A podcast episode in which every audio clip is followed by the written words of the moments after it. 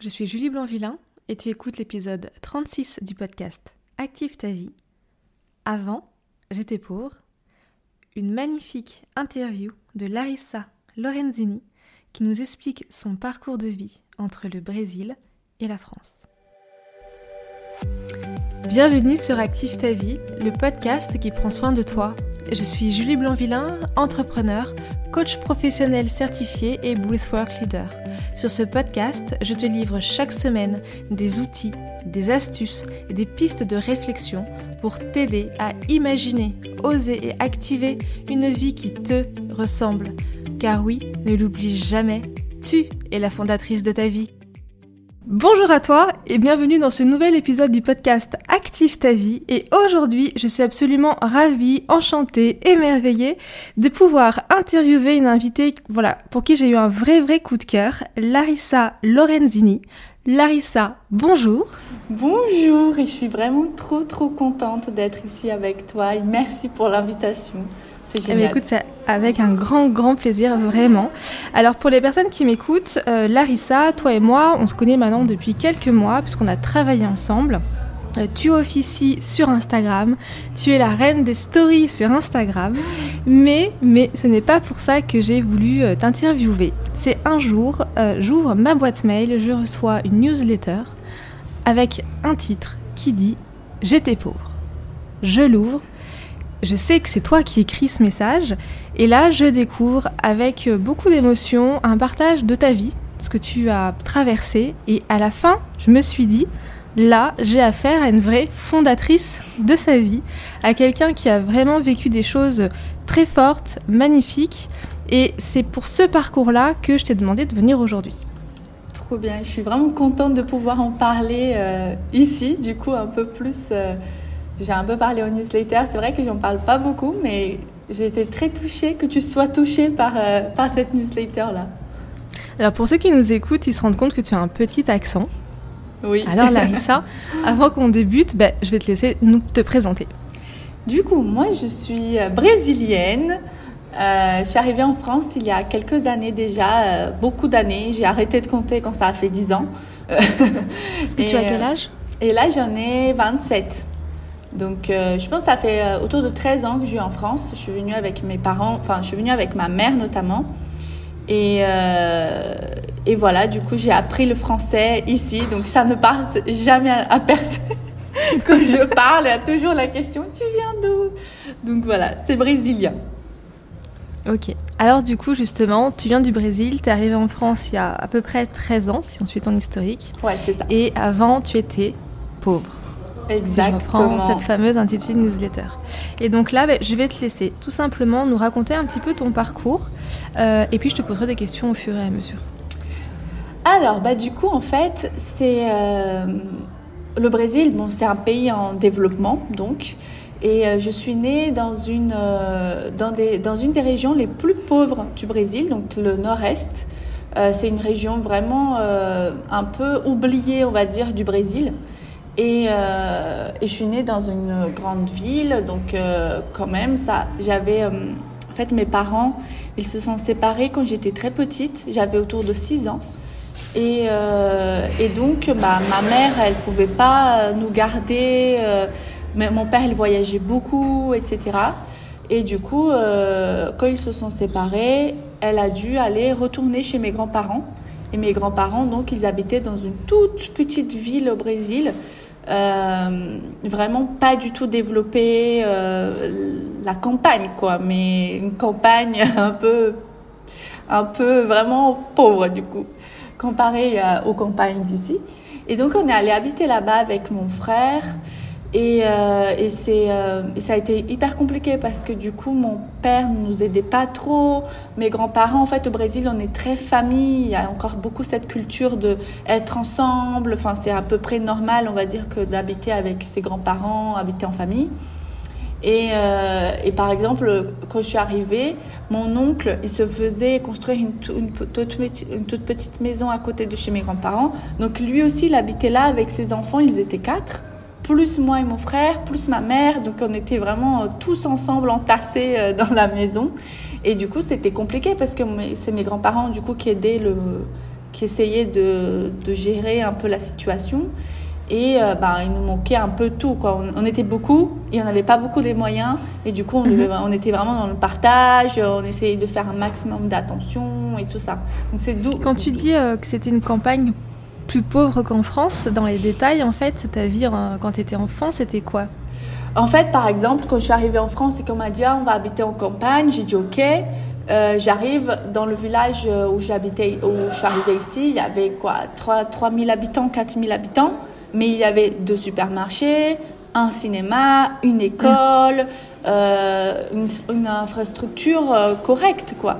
Au Brésil, euh, en endroit pauvre comme celui où j'habitais, il y a beaucoup plus d'habitants déjà, puisque bon, le pays est énorme, mais mhm. il n'y a pas de cinéma, il n'y a pas de supermarché, il n'y a rien, il n'y a même pas un, un, camion poubelle qui passe. Tout est très fait à l'arrache. des maisons, il y a beaucoup, beaucoup de, des maisons, c'est fait en. Euh, comment, comment appeler ça En tôle En tôle, quoi. C'est même pas de la tôle, en fait, c'est de la, de la terre. C'est de la terre battue. Ils prennent des, des, feuilles de, de, palmier. Ils prennent le palmier, du coup, ils mettent de la terre qui colle sur les feuilles. Du coup, ils, fait, ils font comme un mur, mais dedans, il n'y a rien. Euh, euh, longtemps, enfin, j'ai vu plusieurs personnes que je connais qui vivent euh, sans électricité, par, par exemple, pas d'eau courante, euh, des choses comme ça qu'aujourd'hui, c'est impensable, mais qui existent encore énormément, quoi. D'accord. Donc toi, tu as grandi sans eau courante? Non, moi du coup non, pour le coup. Euh, J'habitais quand même dans une maison euh, normale. mais, mais sans, par exemple, pour aller à l'école, je devais aller à pied. C'était, je sais pas, 4 km parfois. Mm. Euh, je, que j'étais petite euh, pour rentrer du collège. En fait, dans la newsletter, je disais, j'étais un peu la, hum, j'étais un peu quand même euh, différente dans le sens, enfin, j'avais un peu les moyens dans. T'étais un peu la plus riche des plus pauvres, c'est ça? Exact. J'étais un parce que j'étais quand même dans une école payante. Parce qu'au Brésil, en fait, l'accès à l'éducation est très compliqué. Les écoles publiques, elles sont pas super comme en France c'est plus public, plus c'est public, moins c'est bon parce que les, profs ils viennent pas, c'est toujours la grève, euh, toujours des, des, problèmes quoi. Et du coup, ma mère, euh, malgré le fait qu'elle n'avait pas beaucoup les moyens, elle voulait quand même qu'on ait accès à, des études correctes. Donc on était dans une école privée. Et euh, mais elle était loin de chez mes grands-parents, donc pour y aller, il fallait aller en bus, mais le bus il venait quasiment pas. Donc plusieurs fois, le, ah, pour rentrer, par exemple, je faisais, des, je faisais du haut stop alors que j'avais 10 ans quand même pas. Je rentrais comme ça et, et voilà. Après, du coup, euh, j'étais quand même privilégiée comparée à certaines personnes qui habitaient autour de chez moi ou que je connaissais et qui avaient encore moins mm. d'opportunités. quoi. Et du coup, cette enfance, euh, tu restes au Brésil jusqu'à euh, donc 27 moins 13, ça fait 17, 15, 14 ans. Euh, et quel moment, à quel moment, qu'est-ce qui fait le facteur déclenchant que tu quittes le Brésil et que tu arrives chez nous? En fait, ma mère a rencontré mon beau-père, qui lui, il est portugais. Et euh, il est venu habiter en France avec sa famille quand il était petit, quand il avait 6 ans. Euh, et bref, il habitait au Brésil, ils se sont rencontrés, etc. Jusqu'à un moment où ils se sont dit, mais ça fonctionne plus ici, c'était la crise il trouvait pas de travail, etc. Donc il s'est dit, vaut mieux qu'on revienne, qu'on aille en Europe. Et comme sa famille habitait en France, du coup on est venu en France. Et c'est là que ça s'est fait. Mais de ma famille, vraiment euh, famille proche, personne euh, habite ici, quoi. Il y, a, y a qui? Y a ta maman, ton frère et toi? Ouais, du coup, je suis venue avec ma mère, mon frère. Après, il y a ma cousine qui est venue aussi, qui, qui nous a rejoint plus tard. Et voilà. Et ça, ça a fait quoi quand on te dit un jour, bah, Larissa, on quitte le Brésil et on part en France? C'est quoi ta première... Euh, C'était l'horreur. Euh, en fait, euh, au départ, ma mère nous, l'a dit, mais moi, je savais à peine situer la France sur une carte, quoi. Et je ne me rendais pas trop compte de ce que ça allait être. J'avais 13 ans. J'étais vraiment, ok, d'accord. Mais c'était pour moi trop loin dans un autre monde. Et au départ, je devais venir seule. Et, euh, et ma mère, elle est. En fait, au Brésil, les cours se finissent en novembre. l'année scolaire, et après ça reprend en février. Donc les grandes vacances, c'est la période de Noël. Et du coup, bah, j'ai fini mes cours, je suis allée passer mes vacances chez mon père, et pendant cette période, ma mère, elle est venue pour commencer à préparer notre arrive, euh, mon arrivée, parce que je devais venir seule. Et, euh, et du coup, euh, elle m'appelait depuis ici, elle me disait plein de choses. Ah, ça y est. à l'époque, tellement c'était compliqué, on n'avait pas de téléphone, surtout pas pour, pour appeler comme ça un autre pays. Du coup, elle m'appelait dans les cabines téléphoniques. Oui, d'accord, avec les on cartes. Se, ouais, on se donnait rendez-vous dans, à, X heures, comme ça, j'allais à la cabine téléphonique, donc elle m'appelait. Et, euh, et, elle me disait, ah, tu verras, c'est trop bien, on a comment... j'ai été voir ton école. Moi, je voulais pas euh, la rendre triste. Du coup, je mm. disais toujours oui, trop bien, bah, c'est génial. Elle me disait tu verras ton école, euh, il y a euh, il y a des ordis dedans, euh, il y a des tableaux et tout. L'école j'étais là-bas, elle était publique, privée pardon, mais sans rien quoi. Il y avait mm. il y avait pas grand chose. Et du coup, elle dit, ah, tu iras ça, ah, tu auras une chambre que pour toi. on a commencé à regarder. une autre fois, elle m'appelle, elle me dit, ah, euh, on a une petite voiture, comme ça je t'emmènerai à l'école. Parce qu'elle savait que ça, c'était le truc que je détestais de devoir demander aux gens qui m'emmènent, des gens que je connaissais même pas en plus. Et du coup, elle, était tellement heureuse et du coup de se dire, bah, je vais, euh, on va changer de vie, ça va être beaucoup mieux, on aura accès à beaucoup plus de choses. Mais moi, à chaque fois que je raccrochais le téléphone, mais je pleurais, je pleurais, je mm. pleurais, je voulais pas venir.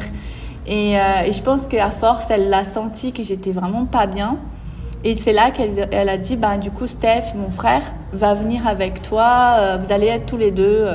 Et c'était un peu un soulagement quand même, parce que je me voyais pas toute seule, de voir, euh, surtout que je savais rien dire, quoi. Je savais pas parler, rien du tout. Mm. Et ça a été quand même, entre guillemets, plus simple qu'il y ait quelqu'un, il y a mon frère, mais c'était vraiment euh, la pire période de ma vie, je pense. Clairement. change... Euh, la pire période, c'est le moment où tu comprends que tu vas partir ou, ou le moment-là, plus le trajet, plus l'arrivée en France? Ouais, je pense que quand j'ai compris que je devais vraiment partir, que l'heure était, ça y est, arrivée, et que arriver, et les premiers mois, euh, c'était chaud. Vraiment, vraiment, je pense que pour un enfant, bah, du coup, j'étais enfant, c'était trop de changements d'un coup. Et en plus, c'était un changement énorme. Enfin, c'est pas du tout quelque chose que je m'imaginais, quoi. Je sortais vraiment de la campagne perdue, sans rien, à un autre monde. Euh, j'avais à peine vu un avion dans ma vie, quoi. et, et quand tu arrives en France, euh, vous êtes installé dans quelle région en France? En Auvergne.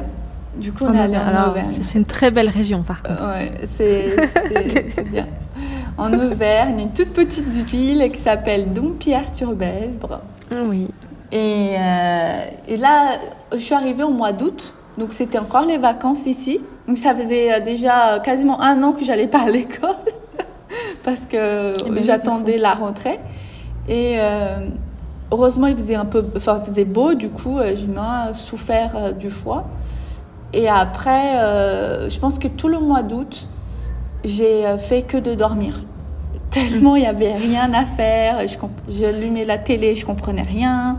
On connaissait personne. Euh, euh, du coup, c'était un mois où je fais que limite dormir. Et après septembre, bah, la rentrée. Et là, c'était le choc total. Et là, tu rentres en, septembre, mais tu rentres dans quelle classe du coup? Comment en tu troisième. En fait. En troisième, et tu parles pas un mot de français. Hmm. Non, mais là, c'est quand même incroyable. Et en fait, du coup, moi et mon frère, on a toujours étudié dans la même classe. Euh, il avait redoublé quand il était tout petit. Du coup, on a toujours été ensemble. Et euh, sauf que donc, il était plus âgé que moi. Et comme on avait passé un an sans aller à l'école, euh, ils nous ont dit, bah, ton frère, il a l'âge d'être en, en, troisième, non, au lycée même déjà. Mhm. Toi, tu as l'âge d'aller en troisième, mais tu n'as pas fait la quatrième. Donc, on va te mettre quand même avec lui dans la même classe pour que vous suivez. Mais l'année prochaine, tu redoubles et lui part euh, au lycée. Et euh, du coup, j'étais déjà arrivée sachant que j'allais euh, redoubler, quoi. Mhm. Et, et les élèves, bon, en troisième, ils sont hyper méchants. bon, les, les, enfants en général, ils sont méchants. Du coup, euh, la campagne euh, en Auvergne, bah, je pense que. Ah, ils ne devaient pas connaître beaucoup de Brésiliens, ça c'est Non, ils connaissent pas trop d'étrangers, quoi. Hmm. Euh, surtout pas de Brésiliens. Donc, hmm. bon, ils me regardaient de haut en bas, pas un geste en mode je vais t'aider. C'était vraiment genre c'est qui hmm. elle Et je sentais vraiment beaucoup les regards sur moi sans que quelqu'un vienne vraiment euh, m'aider quoi. on était perdus, perdus, perdus. Et euh, ça a été très très dur. Euh, j'ai toujours eu cette peur de déranger. J'étais toujours un peu timide quand j'étais petite. Je pense que le fait de venir en France a empiré. et donc je voulais pas déranger les gens. Et en plus j'étais timide, donc je savais même pas parler, donc je pouvais même pas venir vers eux. Et le fait que je les vois me regarder tout le temps avec cet air de jugement, euh, ça me ça m'a trop euh, je me sentais tout le temps blessée. Je, pleurais tout le temps pour pas aller à l'école. Et ma mère elle disait ah mais si il faut y aller. Et du coup comment t'as fait pour apprendre le français? Parce que je trouve ça quand même euh, vraiment le, de plonger d'un coup d'un seul dans ta nouvelle vie parce que c'est quand même ce qui s'est passé hein. ok le mois mm. le mois d'août tu dors c'est les vacances bon on va dire qu'on s'adapte un peu au temps à la météo au changement de rythme etc mais arriver en troisième, où, tu le dis, à cet âge-là, les enfants sont, ou les préados sont quand même assez euh, ardos les uns avec les autres, tu parles mm. pas un mot. comment t'as fait? Eh ben, ça s'est fait en fait euh, naturellement, je pense. Euh, dans le temps, je ne saurais même pas dire quand est-ce que j'ai appris. Mais au départ, je me souviens qu'il y, y, avait un cours qui était à midi 30 et ça s'appelait Vide classe. Oui. Et, euh, et, du coup, j'avais traduit dans Google qu'est-ce que ça vide classe? Mais j'avais pas la réponse. Ça me, enfin, quand je traduisais, ça voulait rien dire vide classe. Et du mhm. coup, euh, on rentrait tous les midis manger chez nous, et il y avait eu ce cours. Et en fait, euh, on n'est pas allé parce qu'on comprenait pas. On s'est dit non, mais on a du mal noter, j'en sais rien ce que c'est. En plus, à midi, à mon avis, c'est un truc entre eux, quoi. Et sachant qu'au Brésil, on a cours soit le matin, soit l'après-midi. Donc on, ne hum. mange jamais à l'école. Et nous, déjà, ça nous paraissait bizarre que les gens ils restent toute la journée et qu'en plus, il fallait manger à l'école. Et du coup, c'est prison. non, je sais pas ce que c'est, on va rentrer. Et en fait, en revenant, la prof, elle nous a un peu engueulés du coup. Parce mhm. qu'on n'avait pas été là. Et en fait, la personne qui nous traduisait un peu, euh, il y avait un, élève qui était arrivé avant nous, euh, un an avant nous, qui était portugais. Donc il parlait déjà bien. Et des fois, il nous aidait euh, sur certains points. Et surtout, la prof d'espagnol aussi, elle nous expliquait en espagnol les choses. Et du coup, elle nous avait expliqué non, mais c'est un cours obligatoire, etc. Donc, vous n'êtes pas venu. À partir de maintenant, euh, vous venez manger tous les jours parce que on voit que Larissa, elle fait pas trop d'efforts. Euh, elle est tout le temps dans son coin. du coup, j'ai dit là, ok. Donc, on a dû être obligé. Enfin, du coup, on a été un peu obligé de rester à l'école entre midi et deux. Et je pense que le fait de rester, ben ça nous a un peu aidé entre guillemets parce que peut-être qu'il y avait plus de temps pour que les élèves viennent nous parler ou euh, je sais qu'au fil du temps il y a quand même je me suis fait quand même certains amis. Il y a des filles d'autres classes qui me voyaient un peu toute seule je pense qui venaient me voir. Et, euh, et, je pense que à force avec le temps euh, j'ai commencé à parler quoi. Et puis tous les cours étaient en français donc on, était, on lisait tout le temps, tout le temps, tout le temps le français, on traduisait tout le temps les, les choses, donc à force ça rentre. T'as pas eu des cours particuliers de français, quoi Ah si, du coup, on a quand même eu des cours euh, de, on appelle ça du FLE, euh, mhm. et on avait deux heures euh, par semaine, du coup que pour nous. Et, on y allait, donc il y avait une prof qui nous, faisait un peu le basique. D'accord. Et au bout de combien de mois tu estimes que tu es arrivé à comprendre les cours? Je pense que j'ai réussi à comprendre au bout de 6-8 mois. Et parler vraiment au bout d'un an, je dirais qu'au bout d'un an, il y a eu le brevet. Mm-hmm. Et, je, et, en fait, euh, je me souviens qu'on était allé voir la prof en disant qu'on voulait plutôt le faire en français, parce qu'elle nous avait proposé de le faire en portugais. Et on s'est dit, ben, comme on a appris par cœur certaines choses, euh, ça nous paraîtra plus simple de l'écrire. Euh. moi, j'ai une, mémoire très visuelle. Mm-hmm. Du coup, en fait, je, je, je, visualisais les pages et je savais exactement comment écrire chaque chose. Et euh, du coup, on l'a fait en français. Et au final, on a eu tous les deux le brevet. Donc, je me dis qu'au bout d'un an, on savait déjà à peu près. Est-ce que tu as redoublé ta troisième ou pas Et du coup, j'ai quand même redoublé. Oh, ils sont vaches. en plus, la putain, je vais enfin pouvoir partir d'ici. Et bah non. Bon, donc te revoilà reparti pour une troisième. Ouais, et je regrette pas parce qu'au final, c'est là où j'ai rencontré mes meilleurs amis, qui sont toujours mes amis aujourd'hui. Euh, et donc, c'était quand même euh, une, bonne, une bonne chose. Alors, tu arrives du Brésil en Auvergne. Donc, moi, je connais un petit peu l'Auvergne, j'ai de la famille là-bas. Euh, bon, il n'y a pas de festival, il n'y a pas de carnaval en Auvergne, il y a beaucoup de fromage. Le choc des cultures, comment est-ce que tu l'as vécu au tout début? Des choses très bêtes aujourd'hui quand je me rends compte, mais qui m'ont choqué. Par exemple, le mois d'août, le fait qu'il fasse nuit hyper tard. Nous, c'est fait nuit à 17-18 heures, quoi. Et du coup, euh, j'avais, c'est pour ça que je dormais tout le temps. J'étais complètement euh, perdue dans les heures. Euh, en Auvergne, un truc qui nous a choqué, c'est que, comme je t'ai dit, donc dans notre petit village, qu'on dit vraiment à campagne plus plus, je sais pas, il y a du mouvement. Là, on était quand même dans une petite ville, mais assez bien développée. 17 mhm. heures, voire même avant, plus une mouche par, dans la rue. Et je pense que ce manque de, de vie, c'est ouais, c'est ce qui nous a le plus choqué et même jusqu'à aujourd'hui, je trouve ça hyper triste de pas, euh, je sais pas si c'est partout pareil, mais euh, de pas trop connaître les voisins, euh, de pas pouvoir aller chez les uns chez les autres. Nous, on est très ouverts, on connaît tout le monde euh, dans notre rue. je connaissais tout le monde, quoi. Et, euh, et, là, je sais pas, ça c'est, on, on j'avais toujours l'impression d'être tout le temps enfermée à la maison. Ouais. Tout le temps euh, à la maison, quoi. Ou à l'école. Et alors, enfermée, obligée de manger à la cantine. Voilà. alors, en parlant de manger, l'alimentation, parce que quand même rien à voir. Ah oui, ça aussi c'était un gros gros choc. Moi, je suis un peu chiante niveau euh, alimentation. Et jusqu'à aujourd'hui, je me suis pas en on dit tout le temps que ah mais la nourriture française c'est la meilleure au monde. Je n'ai pas de doute. Enfin, je pense que ça dépend du palais de chacun. Moi, mon palais, je pense qu'il est trop mauvais pour apprécier. Ou il est 100% brésilien. Oui, oui, il est trop brésilien, je pense. Donc, euh, le fromage, j'ai commencé tout juste à m'adapter un peu. Euh, j'ai mangé du saucisson pour la première fois il y a quoi? Trois ans? Mhm. Euh, enfin, des petites choses comme ça, vraiment basiques. Est-ce que tu as aimé le saucisson? Bah, du coup, maintenant, j'aime bien. J'ai mis euh, très, 10 ans à, à, enfin, à goûter. Enfin, j'avais déjà goûté, mais j'aimais pas. Euh, mhm. J'ai mis 10 ans à goûter et me dire Ah, ça passe encore. ah, S'il y avait quand même un plat français que t'aimes C'est bon, enfin, c'est bateau, mais j'aime bien le cordon le? Le cordon bleu. c'est très bon, cordon bleu. c'est mon petit kiff. Il ah, faut savoir que je suis pas euh, une grande mangeuse et, euh, et je sais pas du tout cuisiner. Donc ça, c'est un peu le truc basique que je sais faire. Ouais, c'est ce que tu, c'est ce que j'avais lu aussi une fois. En effet, que la, nourriture, c'était pas trop ton truc, ni la mm. faire, euh, ni la manger, que tu mangeais parce qu'il fallait manger, quoi. Voilà, c'est ça. Donc, et alors, bon, l'aventure s'arrête pas là parce que c'est quand même, euh, enfin, je trouve que tu as un parcours euh, scolaire et puis euh, maintenant entrepreneurial qui est hyper inspirant.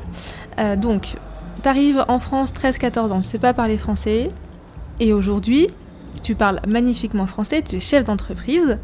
et entre-temps, si je me suis pas trompée, tu as fait quand même de belles études en communication. Et tu as mhm. un parcours professionnel assez intéressant.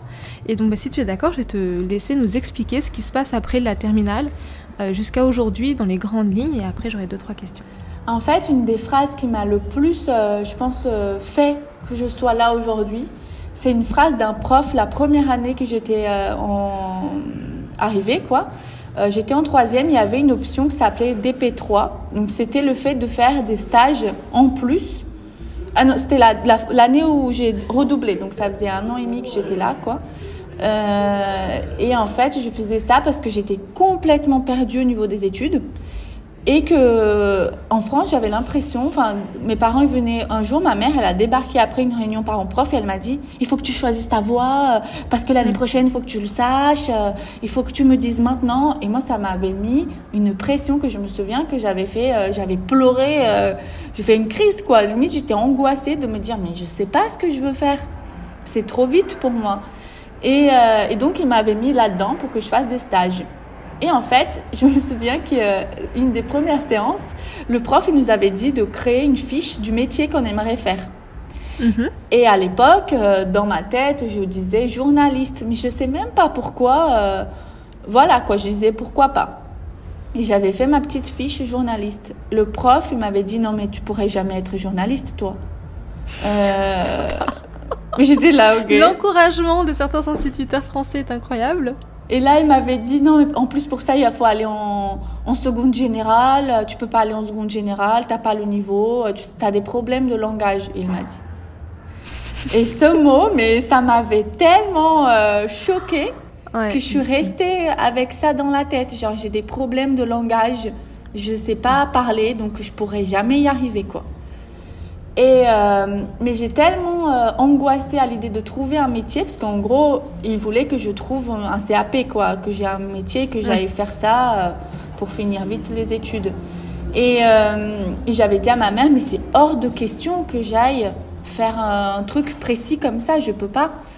Et du coup, ils n'ont pas voulu que j'aille dans un certain lycée qui s'appelle le lycée Banville en Auvergne, c'est à Moulins. Mhm. c'est le premier lycée de France d'ailleurs. Ils voulaient pas que j'aille là-bas parce que le niveau était trop élevé, soi-disant pour moi. Donc ils m'ont emmené, enfin ils m'ont quand même accepté dans un lycée, euh, un lycée, euh, une seconde générale, mais dans un lycée un peu plus euh, mhm. entre guillemets nul. Sauf que là-bas dans ce lycée, il y avait qu'une seconde générale et ensuite après il y avait soit il y avait que S comme première. À l'époque, c'était S euh, et ES euh, e et L. L. Et, du coup, il y avait que S. Et moi, S, ça m'intéressait pas trop. J'ai jamais été trop dans les maths et tout ça. Sauf que je voulais plus partir du lycée. Je me disais, bah non, euh, je viens, je suis déjà là pendant un an. Je me suis fait des amis. Je vais pas encore repartir ailleurs. Et du coup, je me suis orientée vers STMG. Donc, marketing, c'était management marketing, mon option. Mhm. Et c'est là en fait que j'ai découvert le marketing. J'ai trouvé que la prof que j'ai eue cette année-là, elle était super et, euh, et j'avais kiffé. Et du coup, je me suis dit, bah, je vais continuer là-dedans. Encore une fois, je vais aller voir une conseillère pour me dire qu'est-ce qu'il faut que je fasse ensuite. Et la conseillère me dit, bah, soit tu fais euh, comme tout le monde et tu, suis, tu restes ici en BTS euh, au lycée, soit c'est un DUT maximum. Sauf qu'encore une mhm. fois, c'était des choses trop précises.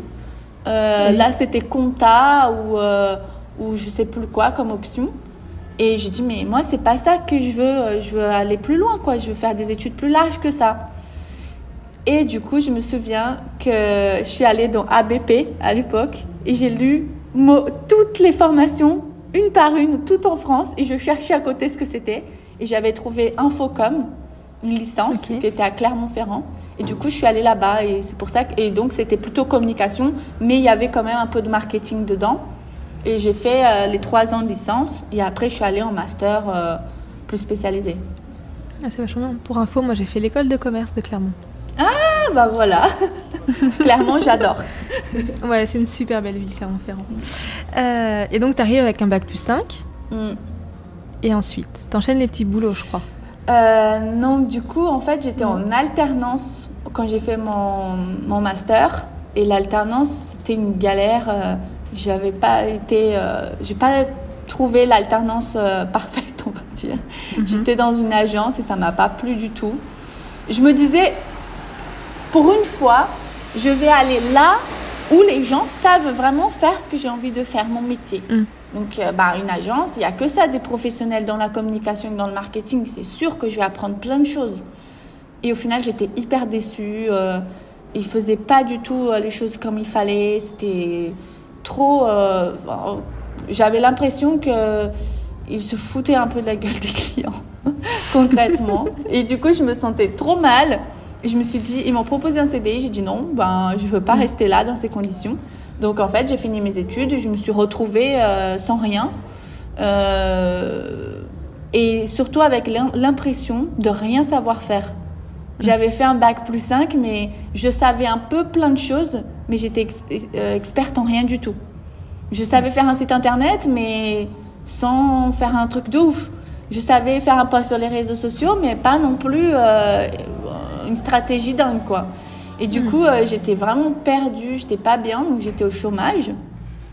Et au bout d'un mois, je, je pétais déjà un câble d'être toute seule chez moi rien faire. Et en fait, j'ai commencé à chercher des... En fait, je voulais améliorer mon CV. Et je me suis dit, ben, pour améliorer mon CV, je ne peux pas montrer ce que j'ai fait en alternance parce que je ne suis pas contente, je ne suis pas fière de ça. Ok. Je vais euh, créer un compte où je vais partager des connaissances et comme ça, je vais montrer mon propre compte. Donc un compte Instagram Un compte Instagram où je parlerai de marketing du coup. Et du coup, j'ai fait, j'ai retrouvé, enfin j'ai rencontré une dame, une femme qui venait de créer un compte et qui faisait euh, une petite formation de 15 jours pour t'accompagner à créer un compte autour de ça. Et je me suis dit, ah, je vais faire appel à elle, comme ça, euh, je vais voir à peu près comment elle a fait. Et en fait, cette personne, ça a été euh, une personne qui m'a beaucoup aidée. Pour, pour la petite anecdote, je je l'avais même pas entendu parler, rien du tout. Ça faisait vraiment une ou deux semaines qu'elle avait créé son compte. Mhm. Et, euh, et, en fait, euh, quand j'ai acheté, que je l'ai parlé la première fois, elle était euh, d'Afrique.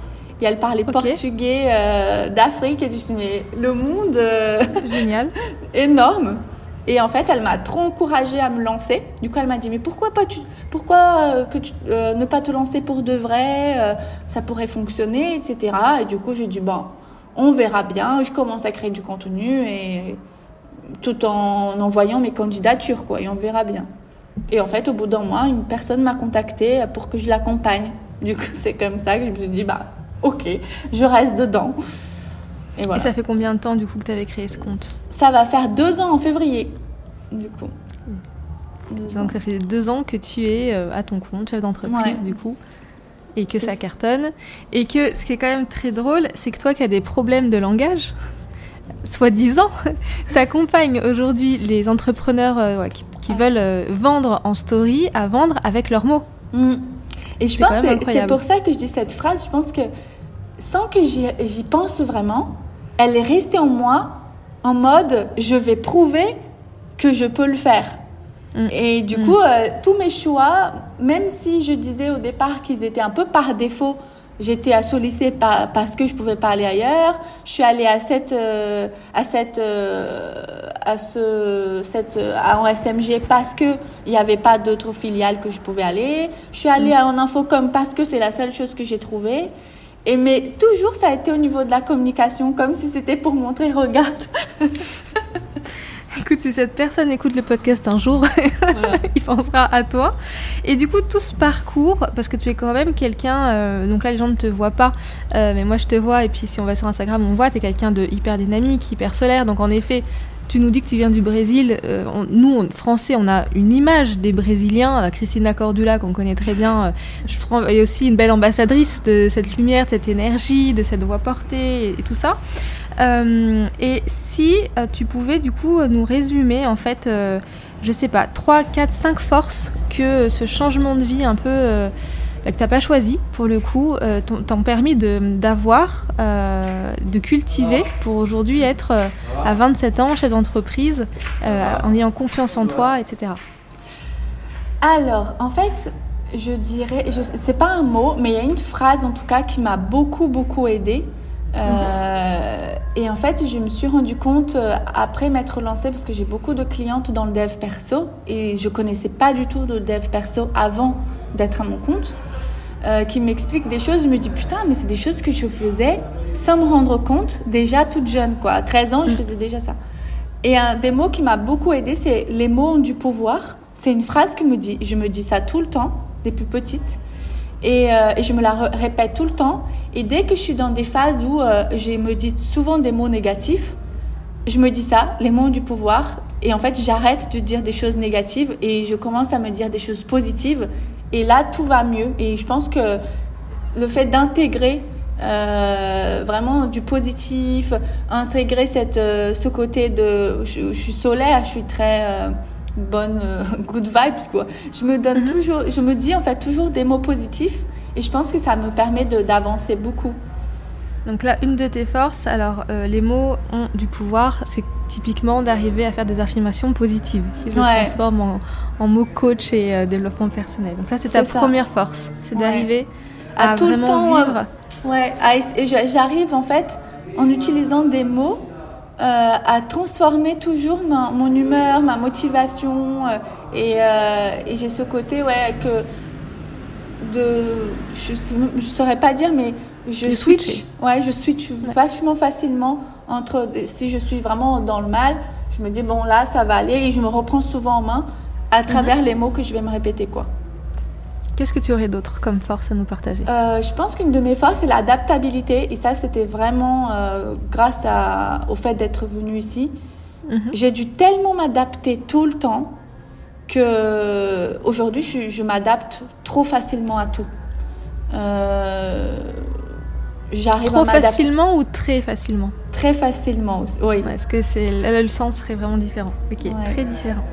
Très facilement. Je m'adapte aux gens, aux situations, euh, euh, et je pense que c'est une force. En tout cas, dans le travail, c'est bien. Après, qu'est-ce qu'il y a d'autre que je pourrais dire? Qui m'a beaucoup aidé Je pense que j'ai réussi aujourd'hui. Après, c'est récent. Hein, mais j'ai réussi aujourd'hui à en faire que ma force soit ma personnalité. Mhm. J'ai manqué beaucoup de confiance pendant des années et des années. Et aujourd'hui, euh, grâce du coup au fait que je sois à mon compte, à ma personnalité brésilienne solaire, aujourd'hui je sais que, que du coup euh, mes, mes, origines c'est une force pour moi, alors qu'avant je détestais quand quelqu'un me demandait d'où je venais par exemple. Ou euh, quand, quand quelqu'un me demandait euh, d'où vient ton accent ou euh, euh j'aimais pas ça parce que ça, ça, pour moi ça voulait dire que je parlais mal. ouais, c'était vraiment, euh, vraiment associé à, à, ces problèmes de langage qu'un jour on t'a dit t'en as alors qu'en fait on s'en fout pas du tout et que ça va faire 35 minutes que l'épisode a commencé et tu parles très très très bien. donc franchement, donc ta personnalité, donc les mots ont du pouvoir tu es quelqu'un de très adaptable et donc euh, ce changement de, pays, de style de vie t'a permis de pouvoir t'adapter à toutes les situations. Ta personnalité solaire que tu as enfin décidé euh, bah, d'assumer quelque part et de, mettre en avant. Est-ce que tu as autre chose à nous partager? Et après, qu'est-ce que je pourrais dire d'autre? Ah, C'est une question difficile. Euh, cinq Allez, on va un dernier, on va à quatre. Qu'est-ce que je pourrais dire? Je dirais que. Euh, en fait, je me suis rendu compte aussi que j'ai beaucoup de force. Je suis quelqu'un euh, et c'est la situation, le fait, tous ces changements, euh, le fait de devoir toujours me battre sur certains points parce qu'en fait, je suis arrivée, bah, je connaissais personne et j'ai jamais été favorisée du coup. Au contraire, puisque j'étais étrangère, je l'ai beaucoup senti que pour trouver une alternance, pour trouver un stage, ça a toujours été compliqué. Euh, euh, en plus, c'est pas comme si mes parents pouvaient me dire, euh, enfin, me donner des contacts, ils connaissaient personne non plus. Et, et, donc, comme ça a toujours été compliqué, c'est comme si je devais toujours faire mes preuves. Et du coup, ça m'a rendue très forte. Et à chaque fois, aujourd'hui, je me dis, il y a peu de choses que je peux, que je ne pourrais pas encaisser j'encaisse euh, souvent tout et en plus avec bonne humeur. et je le prends vraiment comme une grosse force. Ben, c'est une énorme force, bravo. je pense qu'il y a beaucoup, beaucoup de monde qui aimerait avoir cette force. Donc, euh, bravo à toi et merci de nous l'avoir partagé. On arrive à la fin de cet épisode. Euh, donc, je suppose que ma communauté va écouter cet épisode, que la tienne aussi, j'espère, va l'écouter pour en découvrir plus sur cette fameuse brésilienne solaire d'Instagram. si tu avais une dernière chose à dire euh, moi, je m'adresse plutôt aux femmes sur ce podcast, mais aux femmes qui nous écoutent et qui sont euh, voilà, un peu perdues dans leur vie, qui savent pas exactement quoi faire pour prendre soin d'elles, ou voilà, ou si tu avais un message par rapport à ça ou un conseil d'une façon générale à donner, ce serait lequel? Je dirais euh, que personne n'a besoin de personne. On a tout ce qu'il faut en nous-mêmes, et notamment les femmes. On a tellement de force et je pense qu'on peut grave euh, en créer vraiment des, opportunités si on a envie, si on, se donne les moyens et qu'on y va et qu'on a peur de rien. Et que la société nous a tellement euh, euh, inculqué qu'il fallait faire comme ci, comme ça, être comme ci, être comme ça. Et je l'ai beaucoup remarqué puisque j'avais cette vision de la vie d'une femme au Brésil n'est pas du tout la même qu'ici. Ici, je trouve qu'il y a encore beaucoup plus de critiques, beaucoup plus de, de peur de peur de se montrer, de peur de parler de soi, de peur de paraître, de prendre trop la place. Et comme je disais tout à l'heure, des fois, je trouve que j'ai trop de facilité à m'adapter. Ce genre de choses, ben, je suis grave rentrée depuis que je suis arrivée en France dans un petit moule où il fallait pas que je prenne de la place, où il fallait pas que je me montre.